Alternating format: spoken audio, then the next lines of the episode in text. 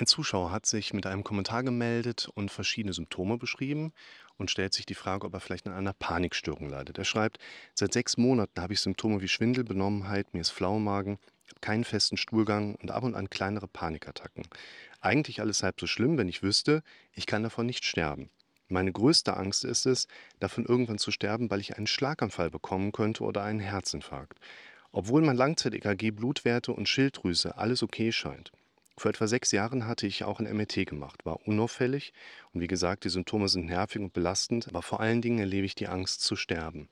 Leide ich vielleicht an einer Panikstörung? Um diese Frage gut beantworten zu können, schauen wir uns natürlich einige Faktoren rund um das Thema Panikattacken oder eben auch Panikstörungen mal genauer an. Eine Panikstörung ist dabei nach der Literatur eine Störung, bei der es zu wiederholenden und unerwarteten Panikattacken kommt. Die körperlichen Symptome können plötzlich und intensiv sein und es können sich vor allen Dingen auch Gefühle einstellen, dass irgendetwas Schreckliches passiert ist. In diesem Video erkläre ich dir deshalb die drei häufigsten Symptome einer Panikstörung. Das Hauptsymptom Nummer eins sind plötzliche und unerwartete Angst- und Panikattacken. Dieses häufigste Symptom einer Panikstörung sind diese wiederkehrenden und vor allen Dingen unerwarteten Angst- und Panikattacken. Diese unkontrollierbare eigene Angst ist ein starkes Gefühl und tritt häufig ohne Vorwarnung auf. Die Betroffenen erleben dabei oft körperliche Symptome wie Herzrasen, Schweißausbrüche und auch Atemnot. Diese können so intensiv sein, dass sie glauben, einen Herzinfarkt zu haben oder ohnmächtig zu werden. Doch nicht nur diese akuten Angstzustände belasten die Patientinnen und Patienten. Auch die ständige Furcht vor erneuten Attacken kann das Leben stark einschränken und führt häufig dazu, dass Betroffene bestimmte Situationen meiden oder sich aus ihrem sozialen Umfeld zurückziehen. Das Hauptsymptom Nummer zwei sind Atembeschwerden oder auch Hyperventilation. Während einer solchen Attacke kann es zu Atembeschwerden kommen. Dies kann dazu führen, dass man schnell atmet, das Herz rast, man schwitzt und hat das Gefühl, keine Luft zu bekommen. Es ist wichtig, in solchen Momenten ruhig zu bleiben und bewusst langsamer und tiefer zu atmen. Versuche auch, dich auf deine Atmung zu konzentrieren, zum Beispiel indem du langsam bis fünf beim Einatmen zählst und wieder bis fünf beim Ausatmen. Eine weitere Technik zur Beruhigung während einer Panikattacke wäre auch die progressive Muskelentspannung. Dabei werden nacheinander verschiedene Muskelpartien des Körpers angespannt und dann wieder entspannt. Dies hilft vor allen Dingen dabei, den Körper von dieser Anspannung loszulösen. Auch das Ablenkungsprinzip kann helfen. Fokussiere dich auf etwas anderes als die Symptome der Panikattacke, zum Beispiel eine bestimmte Farbe oder ein Objekt im Raum. Oder versuche, mit jemandem über ein Thema außerhalb dieses aktuellen Zustands zu sprechen. Und dann noch die körperlichen Symptome als dritte Gruppe. Bei einer Panikattacke können verschiedene körperliche Symptome auftreten.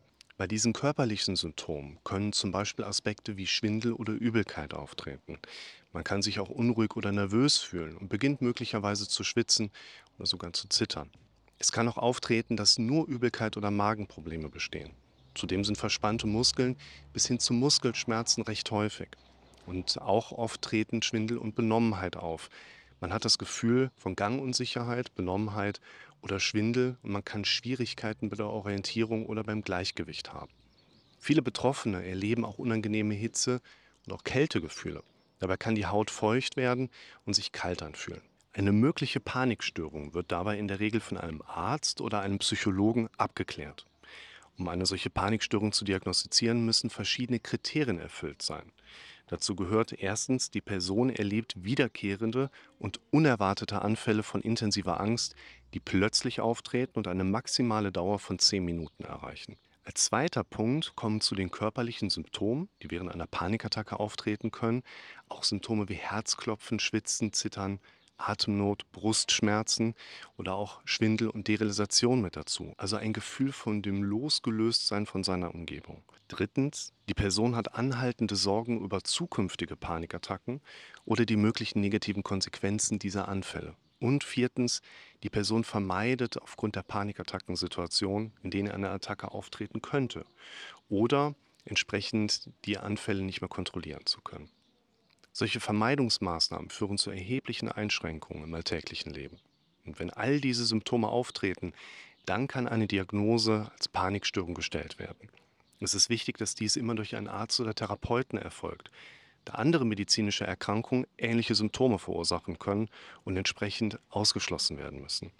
Eine Panikstörung kann oft am effektivsten behandelt werden, indem man eine Kombination von Therapien anwendet, also zum Beispiel eine Gesprächstherapie und entsprechend hinzugenommen weitere Verfahren aus dem körperorientierten Bereich oder auch der Einsatz von Medikamente. Hier sind einige Ansätze, die bei der Behandlung einer Panikstörung wirksam sein können. Eine Therapie kann zum Beispiel dabei helfen, die zugrunde liegenden Ursachen für die Panikstörung zu identifizieren und auch zu behandeln.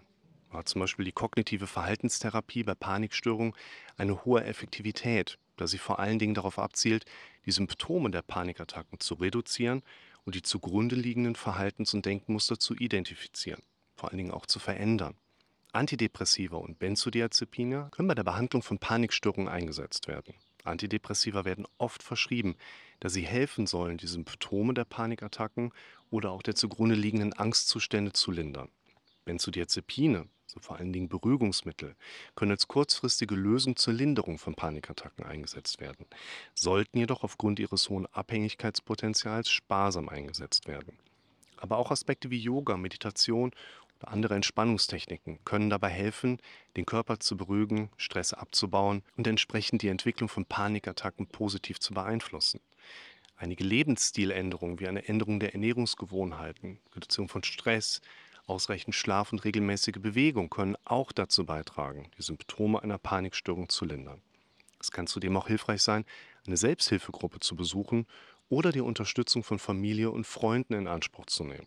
Mittlerweile gibt es auch viele Apps, Online-Plattformen oder auch Bücher, neben den ganzen YouTube-Videos natürlich auch, die bei der Bewältigung von Panikattacken helfen können. Insofern können wir einerseits sagen, geht das Thema bei dem Zuschauer doch sehr stark in die Richtung einer Panikstörung. Letztlich sollten aber natürlich nicht hier über das Internet entsprechende Diagnosen verteilt werden, sondern du als Zuschauer solltest dich entsprechend mit einem Arzt oder Therapeuten in Bezug auf deine Situation auseinandersetzen. Und wie du jetzt schon im Video gehört hast, gibt es zahlreiche Möglichkeiten, wenn eine solche Diagnose besteht, entsprechend auch Hilfe zu bekommen.